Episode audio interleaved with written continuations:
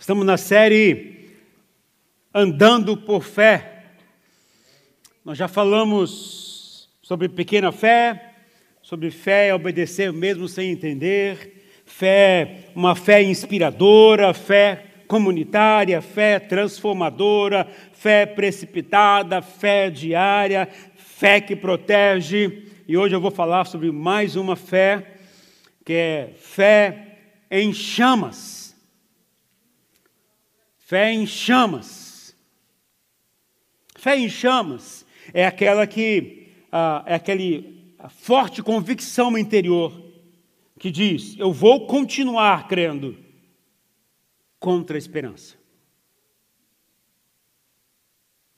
Fé em chamas é aquela forte convicção interior que diz: eu vou continuar crendo contra a esperança.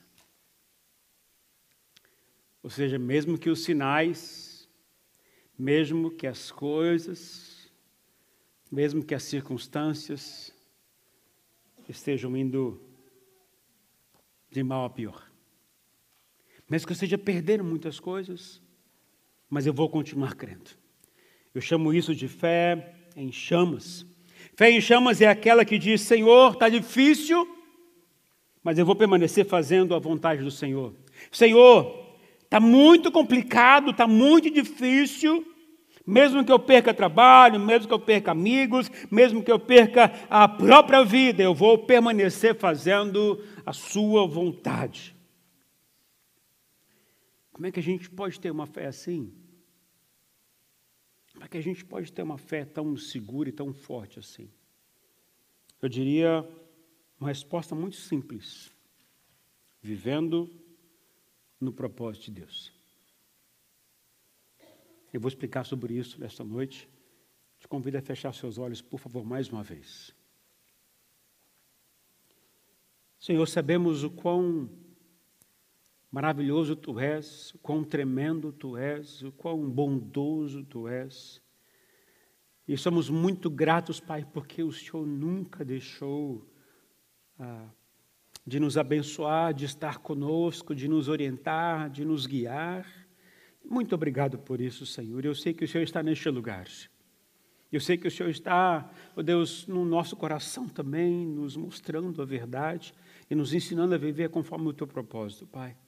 Mas eu quero pedir agora que o teu Espírito Santo tenha total liberdade a falar conosco de forma muito uh, particular. Que o Senhor fale, a começar comigo, Senhor, no meu coração, mais uma vez e que a tua palavra também alcance morado no coração do teu povo nesta noite. E não somente quem está aqui, mas também quem está assistindo pela internet. Que essa mensagem alcance muitos corações. É minha oração, em nome do Senhor Jesus. A fé. Amém. Queridos, todos nós somos formados por Deus para um propósito, para viver um propósito. Os nossos pais, eles, eles nos fizeram, mas Deus nos formou. É isso que o profeta Jeremias disse. Jeremias 1,5 diz: Antes de formá-lo no ventre, eu o escolhi. Antes de você nascer, eu o separei e o designei profeta às nações. E é uma coisa que eu aprendo aqui nesse texto, nessa coisa que que é a palavra profética através de Jeremias, o seguinte: é que tudo começa com Deus. O princípio de tudo é Deus.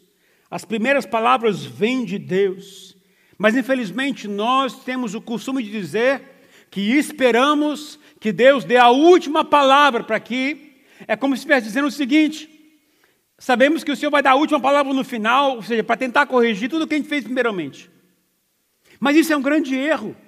Porque Deus dá a primeira palavra, Ele dá a primeira instrução, Ele dá o primeiro norte de tudo. E a gente tem que acalhar, acatar essa primeira palavra e seguir a primeira palavra. E não esperar que depois que eu fizer tudo de errado, Deus venha dar uma palavra para corrigir tudo que eu fiz de errado.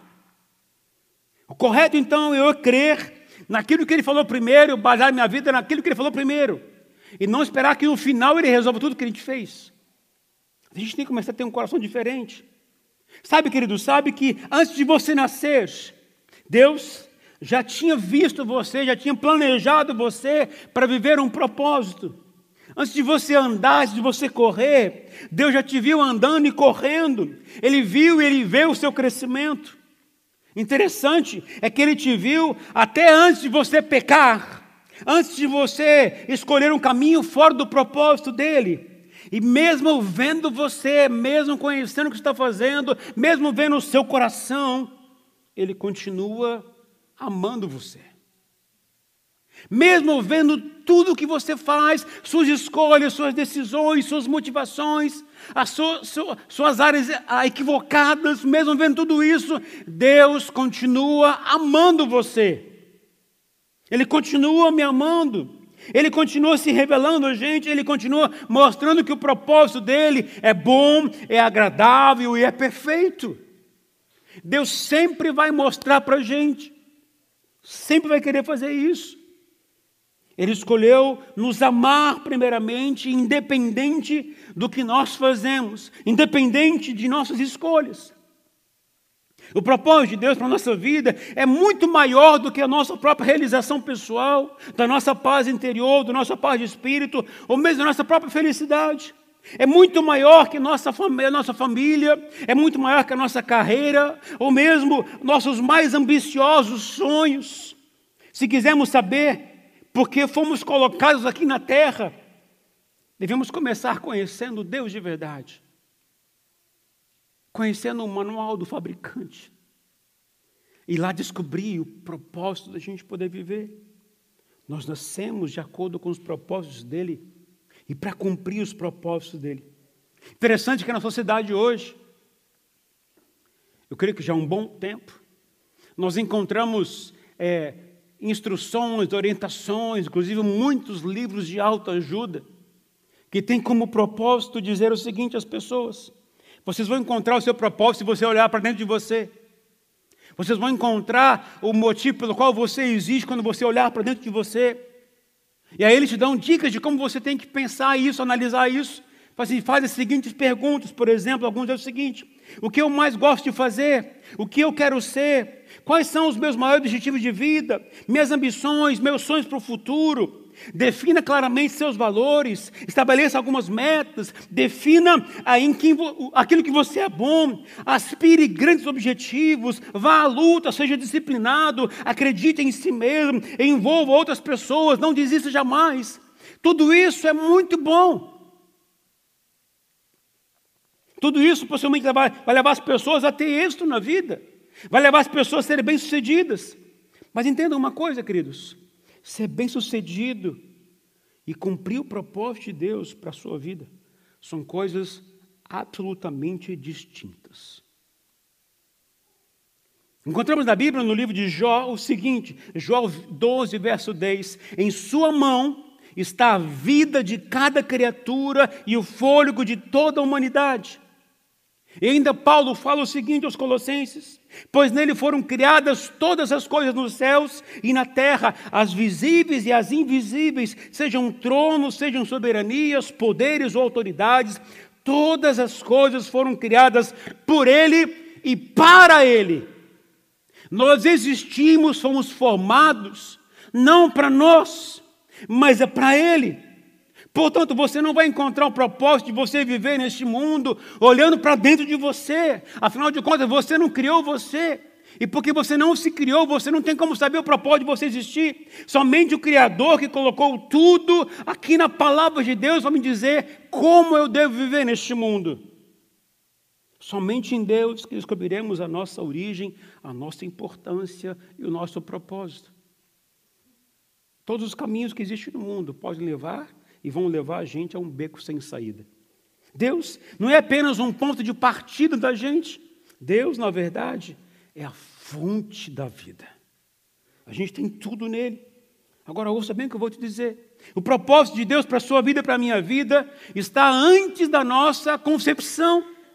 Isso significa que você pode escolher a sua carreira, pode escolher onde você vai morar, pode escolher com quem você vai casar. Tudo isso ah, depende de você escolher. Mas uma coisa você não pode escolher: o seu propósito de viver. Porque Deus já determinou antes.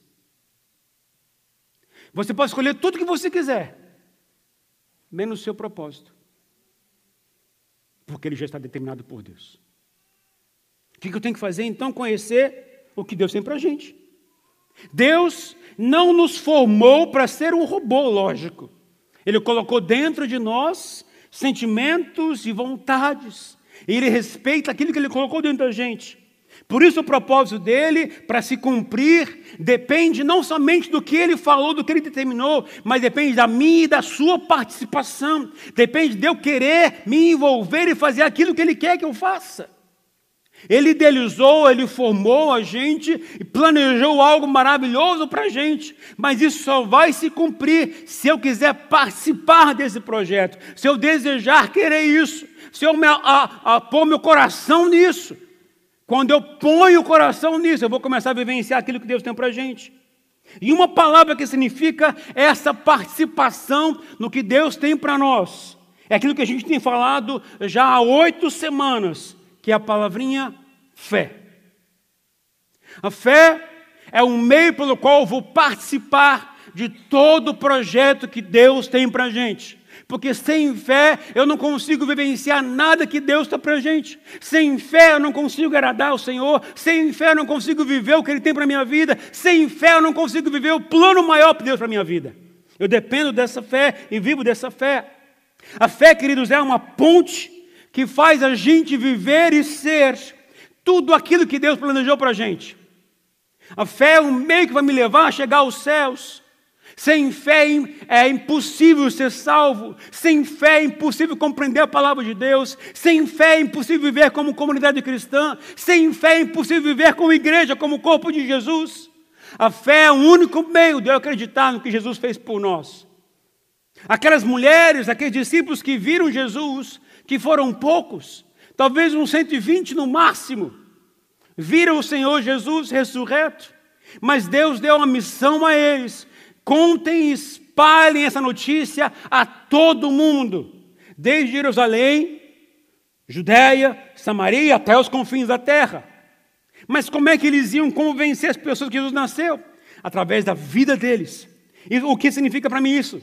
Que o propósito de Deus tem total a, a relevância, ou tem total propósito no sentido de daquilo que eu estou vivendo na minha vida. Ou seja, o propósito de Deus tem a ver com a história que eu estou vivendo. Se eu vivo o que Deus me levou a viver, eu vou ensinar as pessoas como se deve seguir o propósito de Deus. A minha história de vida vai ensinar as pessoas o que é propósito. E eu vou falar com vocês hoje sobre uma experiência maravilhosa de, de três homens. Mas antes, vamos pensar um pouquinho só. Marcos capítulo 13 diz que Jesus foi à cidade de Nazaré. Jesus, ele foi lá quando era criança. Ele cresceu como criança em Nazaré, na cidade de Nazaré. Viveu toda a sua adolescência, juventude lá em Nazaré. E agora, depois que ele assumiu o seu chamado, ele retorna a Nazaré. E quando chega a Nazaré, ele vai primeiramente à sinagoga. E lá ensina. Ele lá instrui as pessoas. Ele fala do reino de Deus. Ele fala das coisas dos céus. Fala daquilo que é a propósito de Deus. Mas as pessoas disseram: Mas ele não é filho de José e Maria? A gente conhece ele. Ele não é tudo o que ele está falando, não. E a palavra do Senhor diz o seguinte: porque não creram no que ele falou, nem em quem ele é. Jesus não pode fazer nenhum milagre ali. Porque sem fé, queridos, nada irá acontecer na nossa vida.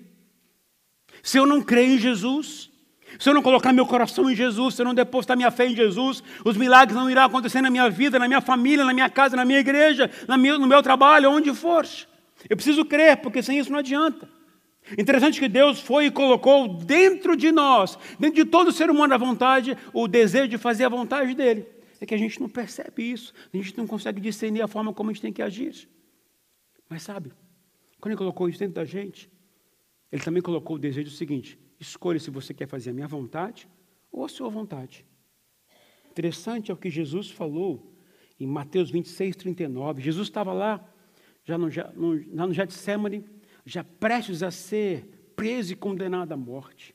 Jesus, na sua oração, disse o seguinte ao Pai: Meu Pai, Se for possível, afasta de mim esse cálice. Contudo, não seja como eu quero, ou seja, não seja a minha vontade, não seja aquilo que eu quero fazer, mas sim como tu queres. Jesus revelou então que ele tinha uma vontade carnal, e a vontade carnal é que ele não sofresse. A vontade carnal não era seguir o caminho da cruz. A vontade carnal não era ir para Jerusalém e morrer ali. A vontade carnal era fugir daquela situação. A vontade carnal era não, não enfrentar o dilema do sofrimento logo à frente, à frente. Mas a vontade do Pai é que ele fosse e cumprisse tudo aquilo determinado nos céus.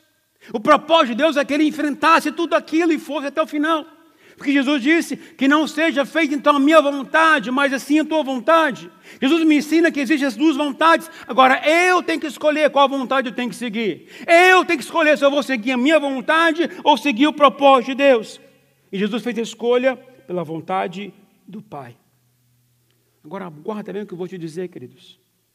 Viver o propósito de Deus sempre terá resposta para as suas dúvidas e dificuldades. Quando eu sei qual é o propósito, quando eu vivo no propósito e do propósito, pode vir lutas e dificuldades, eu sei como devo me portar. Eu sei como eu devo agir e reagir. Se eu não souber o propósito, se eu não tiver conhecimento do que Deus tem para a minha vida, se eu não analisar a minha vida a partir do que Deus falou aqui no propósito da minha palavra do Senhor, que acontece quando vem lutas na minha vida? Eu vou fugir, eu vou seguir aquilo que meu coração diz, aquilo que minha carne determina, porque eu vou seguir a vontade da minha vida, aquilo que está dentro de mim. Mas Deus disse: escolha. Então eu quero ler hoje com vocês a história de três homens que tinham uma escolha, na verdade, Duas escolhas: obedecer a determinação do rei ou seguir o propósito de Deus. Eu vou ler o que está em Daniel capítulo 3, os versos 16 e 18. E naturalmente, é, eu pude voltar a ler o meu livro para encontrar algumas coisas que eu aprendi muito quando estava escrevendo. Eu quero recomendar a vocês, por favor, se você não comprou, compre. E se você já comprou, compre mais um e dê para alguém. Ensine-os a viver segundo o propósito de Deus. Mas antes de ler Daniel 3, vamos tentar entender o contexto de Daniel 3. Daniel 3 diz o seguinte: que o rei Nabucodonosor, que é o rei da Babilônia, ele invadiu Jerusalém por três vezes. A primeira vez foi no ano 606 a.C., e na primeira vez ele foi e ele destruiu muitas coisas da cidade, colocou fogo em muitos lugares. E na primeira vez ele foi, ele saqueou ali, ali ele foi e levou a família real, ele levou os nobres da cidade, e dentre eles levou Daniel e os seus três amigos, que é Ananias, Misael e Azarias. Todos eles foram levados para como cativeiro na Babilônia. Lá eles foram ensinados e doutrinados a seguir as leis babilônicas. E o rei era tão esperto que desde que eles chegaram lá, eles foram doutrinados a fazer tudo o que ele determinava nas regras da lei da Babilônia. E uma das coisas que aconteceu muito triste com esses quatro homens foi eles perderam a sua família, largaram, perderam sua família, eles perderam sua casa, perderam o trabalho que tinham, eles perderam os seus pais, eles perderam o lugar de adoração a Deus, não tinha mais igreja, não tinha mais templo. Eles perderam as festas para celebração a Deus. Eles perderam tudo que era a sua identidade. Então vem o rei Nabucodonosor e dá uma determinação a mais para eles. Vocês não vão mais ser chamados com nomes hebreus, vão assumir agora nomes que são babilônicos. E olha o que diz ah, o texto. Daniel, ele foi chamado Põe para mim lá, deve sair marcado, por favor. Daniel foi chamado de Belteshazzar, que significa a divindade Bel protege o rei. Ananias foi chamado de Sadraque, que significa iluminado pela deusa Sol. Misael foi chamado Mesaque, que significa quem é como Vênus. E Azarias se chamou Obed, é, Abednego, que significa servo de nego. Todos os nomes relacionados a divindades babilônicas. Eles, além de perder tudo que tinha, agora tiveram que aceitar novos nomes. E a intenção do rei era tirar deles a identidade de hebreus, identidade de, de filhos de Deus, identidade daqueles que eram envolvidos. Assim, é, nós somos pertencentes à família, à nação de Israel, que é a nação que segue e obedece à lei de Deus.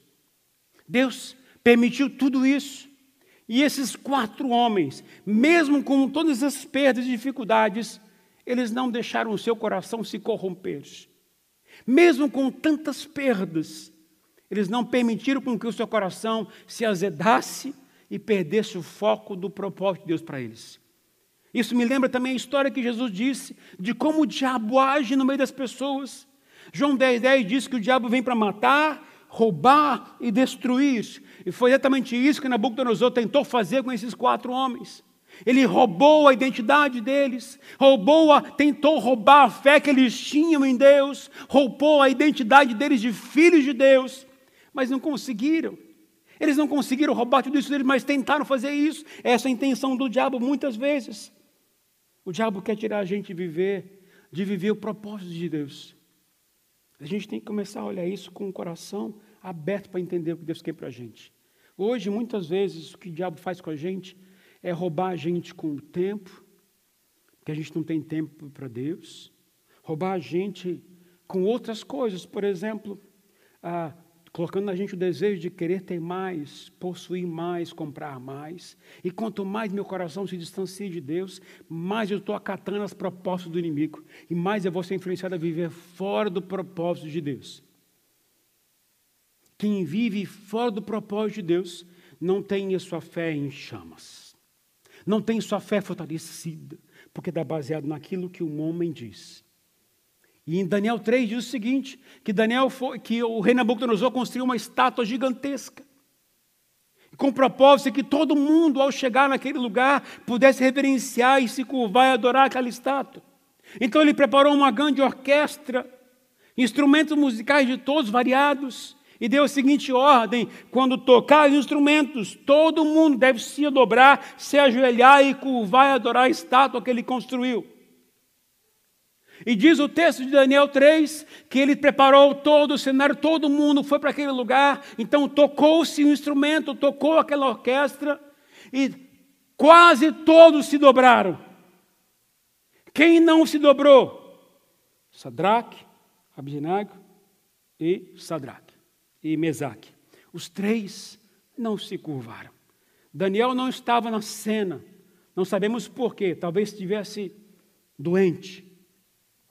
Mas ele não estava na cena. Ele naturalmente também não teria se curvado. E aí o que acontece então nessa hora? Contam e dizem ao rei: Rei, os três homens que você colocou como governador aqui, agora eles, estão, eles não se curvaram, não obedeceram a ordem dos senhores.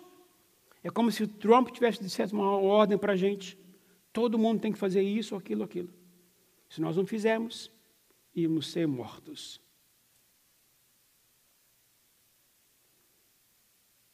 O rei então mandou chamar os três perto dele. Olha, eu vou dar para vocês mais uma chance, para que vocês possam se curvar. Então, e mandou tocar. Mas agora vamos ver qual foi a reação desses três homens. Daniel 3, de 16 a 18. Olha só o que diz. Sadraque, Mesaque, Abidinego responderam ao rei: Ó oh, Nabucodonosor, não precisamos defender-nos diante de ti. O que significa isso? Oh, rei, a sua ameaça não nos assusta, suas palavras não nos amedrontam, pois sabemos em quem nós cremos. Pode falar e determinar o que vocês quiserem, nós nunca iremos acatar o que está falando, que vai contra o propósito de Deus na minha vida. Aí vem o versículo 17: Se formos atirados na fornalha em chamas, o Deus a quem prestamos culto pode livrar-nos, e ele nos livrará das tuas mãos, ó Rei. Veja bem o que eles disseram: disseram que Deus pode e que Deus fará. E disseram: Deus pode e Deus fará. Mas veja bem o que ele disse: Eles não disseram que Deus os livraria da fornalha, mas disse que Deus os livraria das mãos do rei. Bem diferente.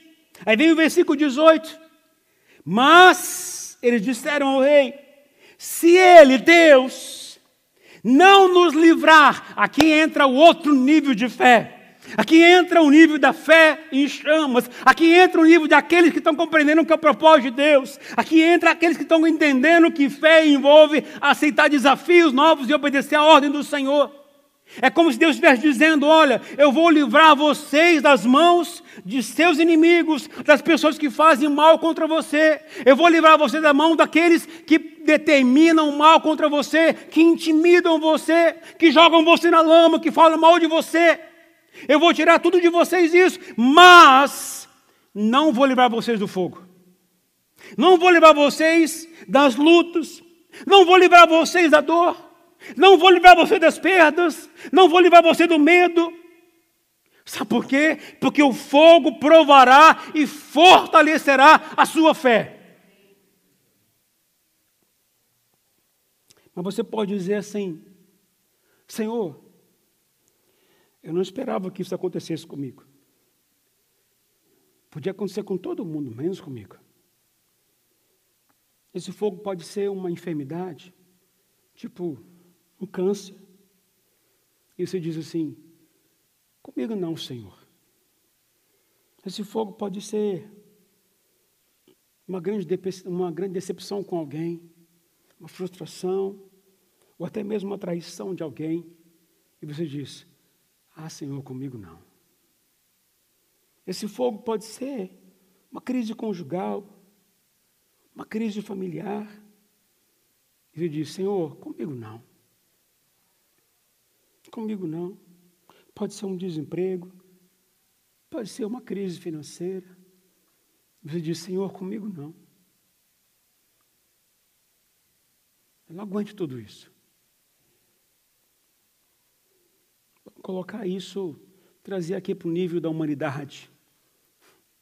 Aqueles três homens iam perder tudo que eles tinham.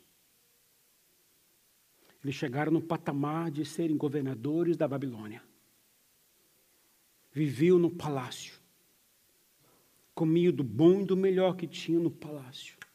Viviam de regalias, um bom trabalho, um bom sustento vida estável, tranquila, segura. Eles iam perder tudo isso porque resolveram permanecer fiel ao propósito de Deus. Queridos, como isso é difícil para nós muitas vezes. Quando a gente é levada a, a, tomar, a ter que enfrentar uma luta, seja ela qual for, como é que a gente reage? A gente reage como medroso. Lembra, falei para você que o oposto de um medo é fé? A gente às vezes fica com muito medo das circunstâncias, medo das lutas, medo dos problemas, medo das crises, medo de perder, medo de, de jogar fora tantas coisas. Corremos tanto, sabe, com medo das coisas. Aquele povo inteiro que estava lá, inclusive muitos judeus, quando tocou as, trom as trombetas, quando tocou os instrumentos, todos se ajoelharam, porque tinham medo da morte. Eu não sei quanto a você, mas se há medo da morte no seu coração, você precisa voltar seu coração para Deus, porque é o único meio de ser salvo pela fé. E se não há fé no seu coração, você não vai estar com o Senhor eternamente. Sabe, o rei pode determinar o que quiser, o mundo pode determinar o que quiser, mas a quem você vai ouvir? O que o rei diz, o que o império diz, o que o país diz, o que a lei diz, ou você vai determinar aquilo que Deus determinou, vai fazer aquilo que Deus determinou, até correndo o risco de perder muitas coisas. Olha o que fala o versículo 18: Saiba, ó Rei, que não prestaremos culto aos teus deuses, nem adoraremos a imagem de ouro que mandaste erguer. Uau!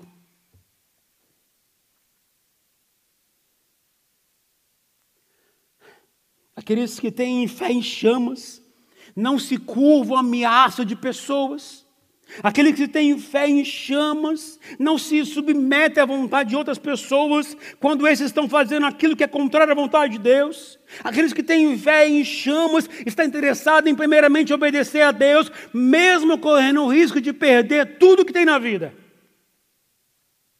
Aqueles que têm fé em Deus entenderam que o propósito que Deus para eles tem, porque para eles é muito maior do que os seus desejos, os seus sonhos ou suas ambições. A gente tem aprendido desde o começo que a fé é o meio de vivenciar o reino de Deus aqui na terra.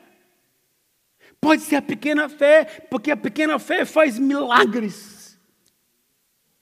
Pode ser uma fé simples, pequena, mas é poderosa nos seus efeitos. Mas eu preciso crer em Deus, porque se eu não crer em Deus, eu vou ser jogado em fornalha muitas vezes. Vou ser jogado na pressão por muitas vezes. E como é que a gente reage? E como é que a gente tem que reagir? Qual é a base das nossas decisões? Sabe, queridos, hoje, infelizmente, a gente não abre mão de nossos desejos pessoais por ninguém mais. O apóstolo Paulo, ele escreveu aos Coríntios, aos Tessalonicenses, escreveu aos Romanos, falando o que é ser igreja, o que é viver como igreja. Viver como igreja, o ser como igreja envolve entender o que um está sentindo, o que o outro está sentindo. É como se tivesse um corpo aqui grande. Se alguém teve um cortezinho aqui, eu vou sentir a dor do outro. Eu vou me comover com o que o outro está passando. Eu vou atrás e vou ajudar o outro. Hoje, uma das coisas claras que a gente tem é que cada um vive independente. Eu vou dizer o seguinte: quando eu tenho noção do corpo de Jesus, quando eu tenho noção que eu faço parte do corpo do Senhor Jesus, se eu pratico algum delito, se eu pratico algum pecado, todo o corpo sofre com isso. Se eu erro nas minhas decisões, não somente eu sou prejudicado, mas toda a igreja é prejudicada, todo o evangelho é prejudicado. Se eu dou um mau testemunho, se eu sou como essas pessoas que se curvaram ao lei, as pessoas vão ouvir o seu testemunho e vão crer em você? Não vão crer em você, porque você não obedeceu a ordem de Deus, você não seguiu o que Deus falou para você fazer. Mas hoje o que a gente faz? A gente prefere seguir o que a gente gosta, o que nos dá felicidade, o que nos dá conforto, o que é bom para a gente. Mas quando é confrontado diante do que Deus quer que você faça, você recua por causa dos outros, pelo que os outros vão falar, pelo que vão intimidar a gente, pelo que vão comentar. E a gente tem medo. Mas o que Deus diz para a gente, queridos? Eu tenho que seguir o propósito que Deus determinou para nossas vidas. Eu, particularmente, eu digo a vocês, isso é uma verdade para a minha vida. Onde vocês sabem da minha história. E eu não tenho receio de dizer claramente que o, o que aconteceu comigo. Mas eu tive muitas perdas. Mas independentemente das perdas, para mim a maior glória que existe é obedecer à voz de Deus. É obedecer que Ele mandou na Sua palavra, é seguir aquilo que Ele mandou fazer. Mesmo que haja perda, mesmo que haja dificuldade, mesmo que perca muitas coisas, não importa isso, porque isso é passageiro, isso se limita ao que o mundo diz. Mas eu quero seguir e obedecer ao Senhor, custe o que custer, porque eu quero me encontrar com o Senhor no céu numa hora. Mas o que eu tenho que fazer? Obedecer ao Senhor. Obedecer ao Senhor. Obedecer o que diz na palavra do Senhor. E aí eu volto atrás. Se eu não conheço o propósito de Deus para a minha vida, eu não tenho como obedecer Ele, porque eu não sei o que Ele quer que eu faça. Como eu falei no começo, que diz Paulo aos Colossenses, eu fui criado, você foi criado para Ele e por Ele. O que eu tenho que fazer então? Viver para Ele. Se eu não vivo para Ele, eu estou vivendo fora do propósito de Deus. Se eu faço coisas que são desagradáveis a Ele, eu estou fora do propósito de Deus. Se eu não sigo a orientação que diz a palavra do Senhor, eu estou indo em desacordo com o propósito de Deus, portanto, vivendo fora do propósito de Deus. E quem vive assim não vive com fé alicerçada naquilo que é mais importante. Ah, mas e, e se minha esposa não faz aquilo que é correto? Viva você o que é correto. Se meu marido não faz o que é correto, viva você o que é correto. A salvação é individual. Naturalmente, se um na sua casa falha, a sua casa inteira vai falhar. e a igreja inteira vai falhar. Quando aqueles três homens resolveram ficar em pé, é como Deus disse assim: esses três, eu confio neles. Porque eles provaram sua fidelidade a mim. Naturalmente, quando eu comecei a ver esse texto, eu comecei a perguntar para mim mesmo, e a perguntar aqui para Deus: Deus, o Senhor confia em mim? O Senhor confia em mim que eu vou permanecer em pé? O Senhor conhece a minha vida hoje, conhece o que eu vou ser amanhã, conhece o que eu vou fazer depois de amanhã. E eu pergunto ao Senhor: Senhor, o Senhor sabe como eu sou, o Senhor confia em mim. O Senhor confia em você que você vai permanecer firme no propósito dele. Porque fé, queridos, nada mais é do que seguir o que Deus determina para você fazer, é obedecer às ordens dele. Você abriria mão daquilo que está em desacordo com o propósito de Deus?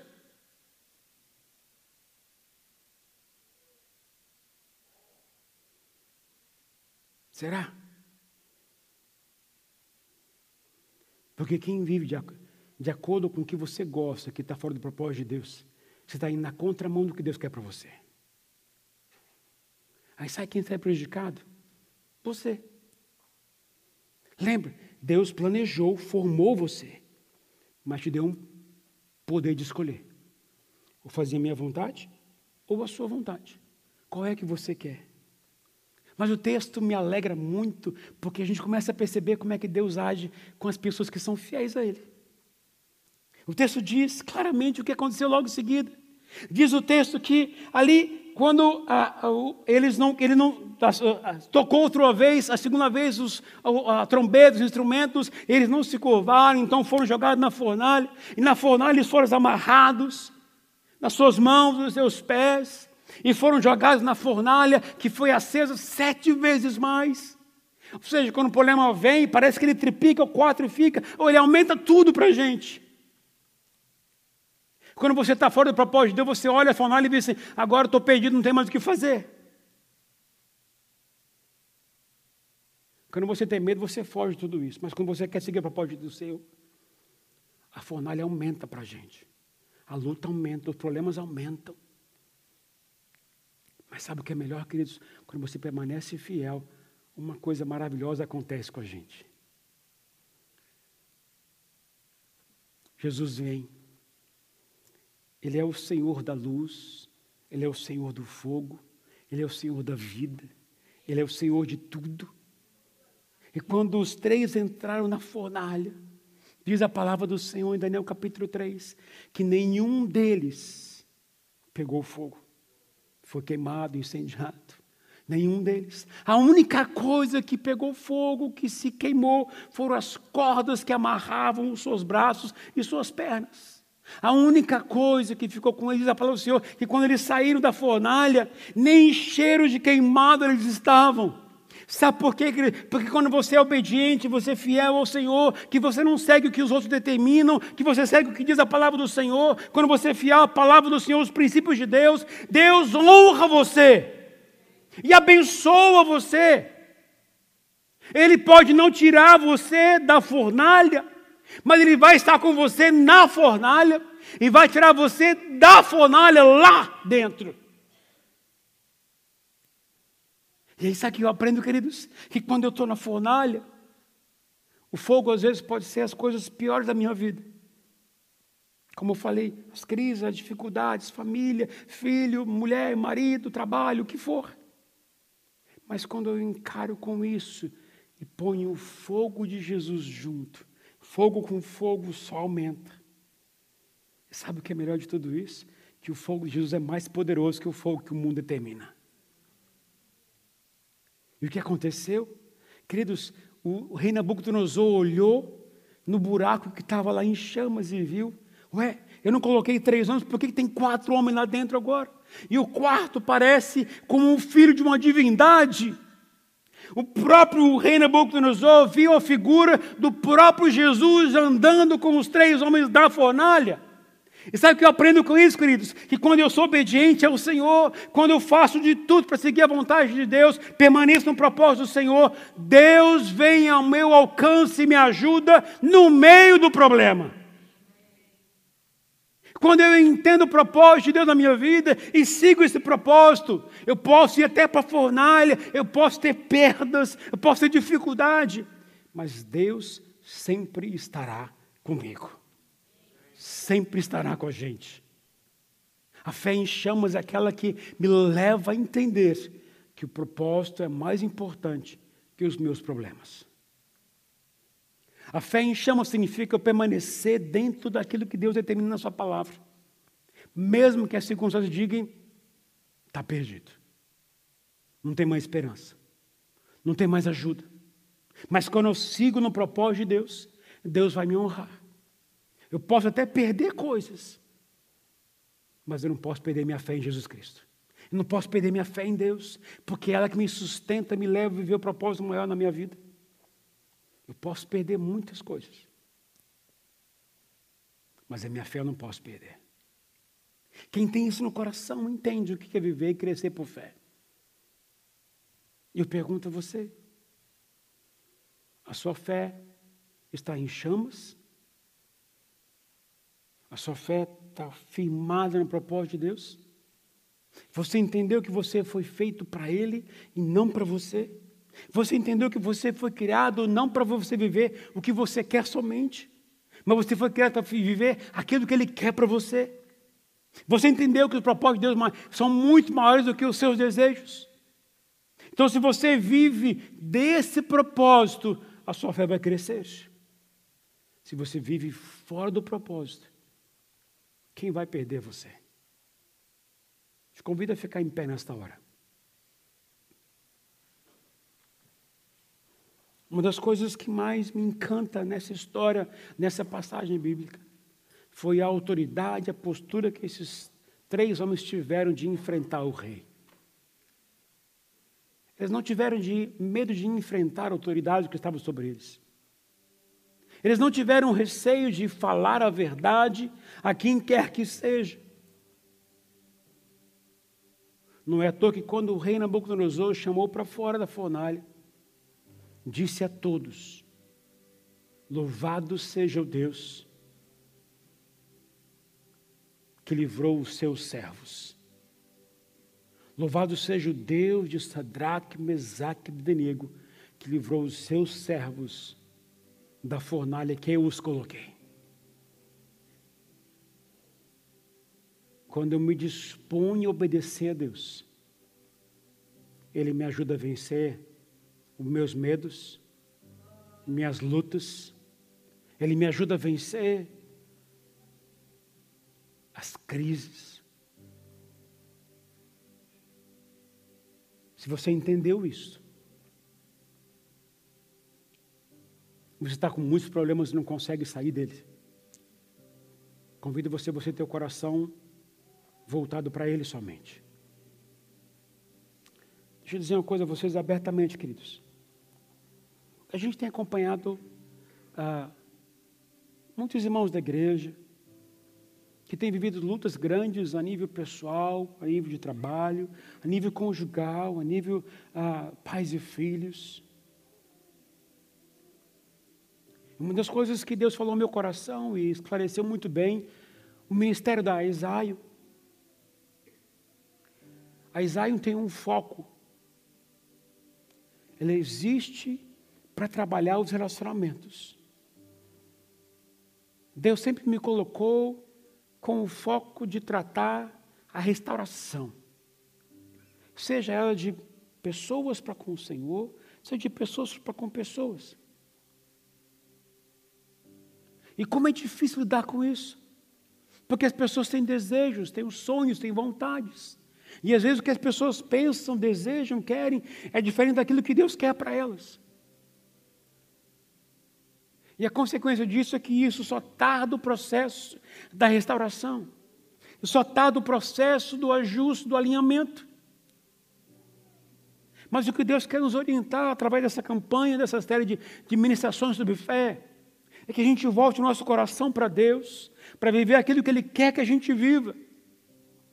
E quanto mais eu quero viver aquilo que Deus quer que eu viva, mais eu vou ter lutas.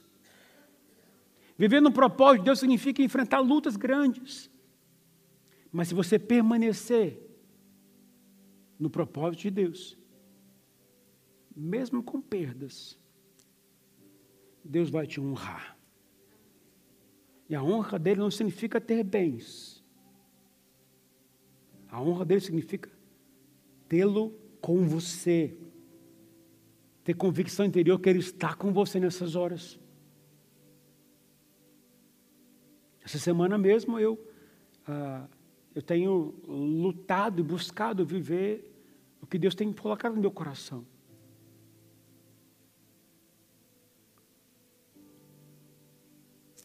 E na terça para quarta-feira eu passei umas lutas no meu coração para com Deus. Eu estou sendo amassado, gente. Estou sendo ali triturado pelo coração, que Deus quer que eu faça a vontade dEle. E o, o bom disso é que você está me ensinando que eu preciso aprender a depender mais dEle. A, aprender a confiar mais nele aprender a se submeter mais à vontade dele. Mesmo que eu não venha conquistar aquilo que eu sempre sonhei. Mesmo que eu não venha ter tudo aquilo que eu desejei. E Deus me fez a seguinte pergunta essa semana: Meu filho, você está satisfeito comigo?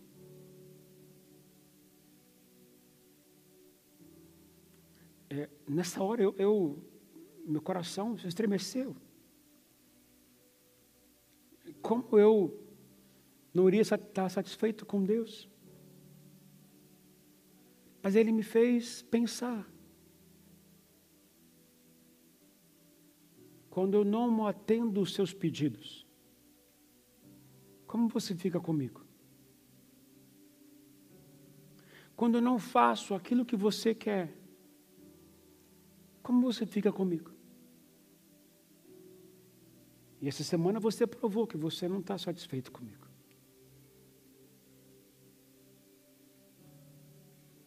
Aquilo foi um baque no meu coração.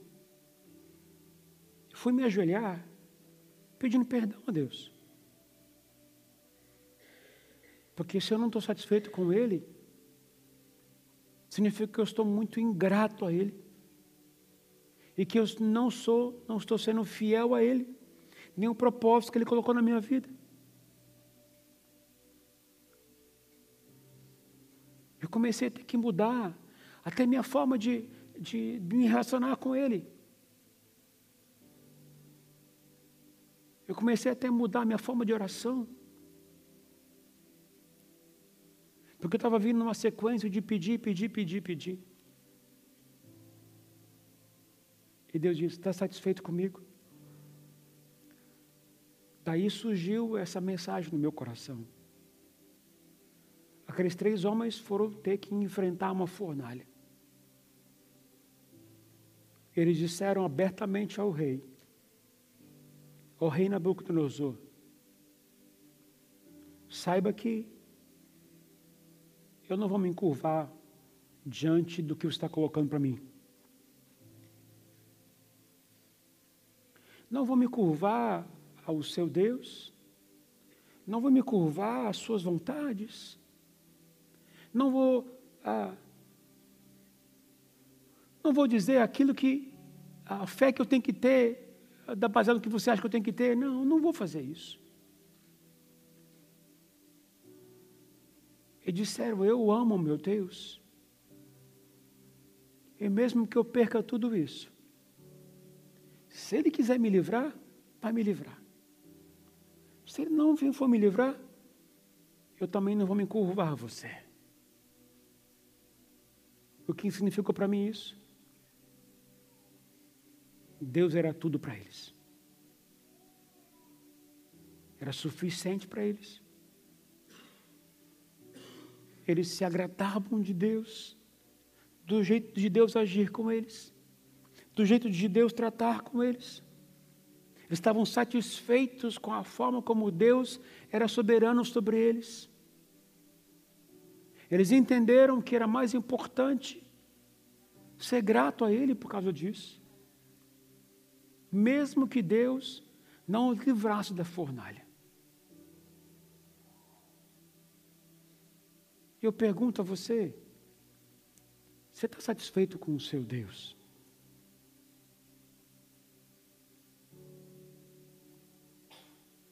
Você murmura muito com Ele? Você está satisfeito da forma como Ele lida com você? E Deus lida com a gente de que maneira? Provando a nossa fé,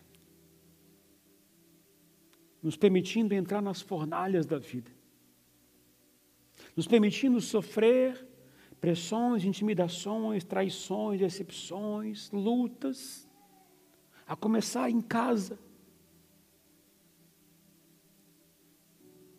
Mas Deus tem para dizer o seguinte: meu filho, eu estou com você. Permaneça firme. Permaneça firme. A fé que sustenta você vai ser provada no fogo, para que ela seja uma fé em chamas.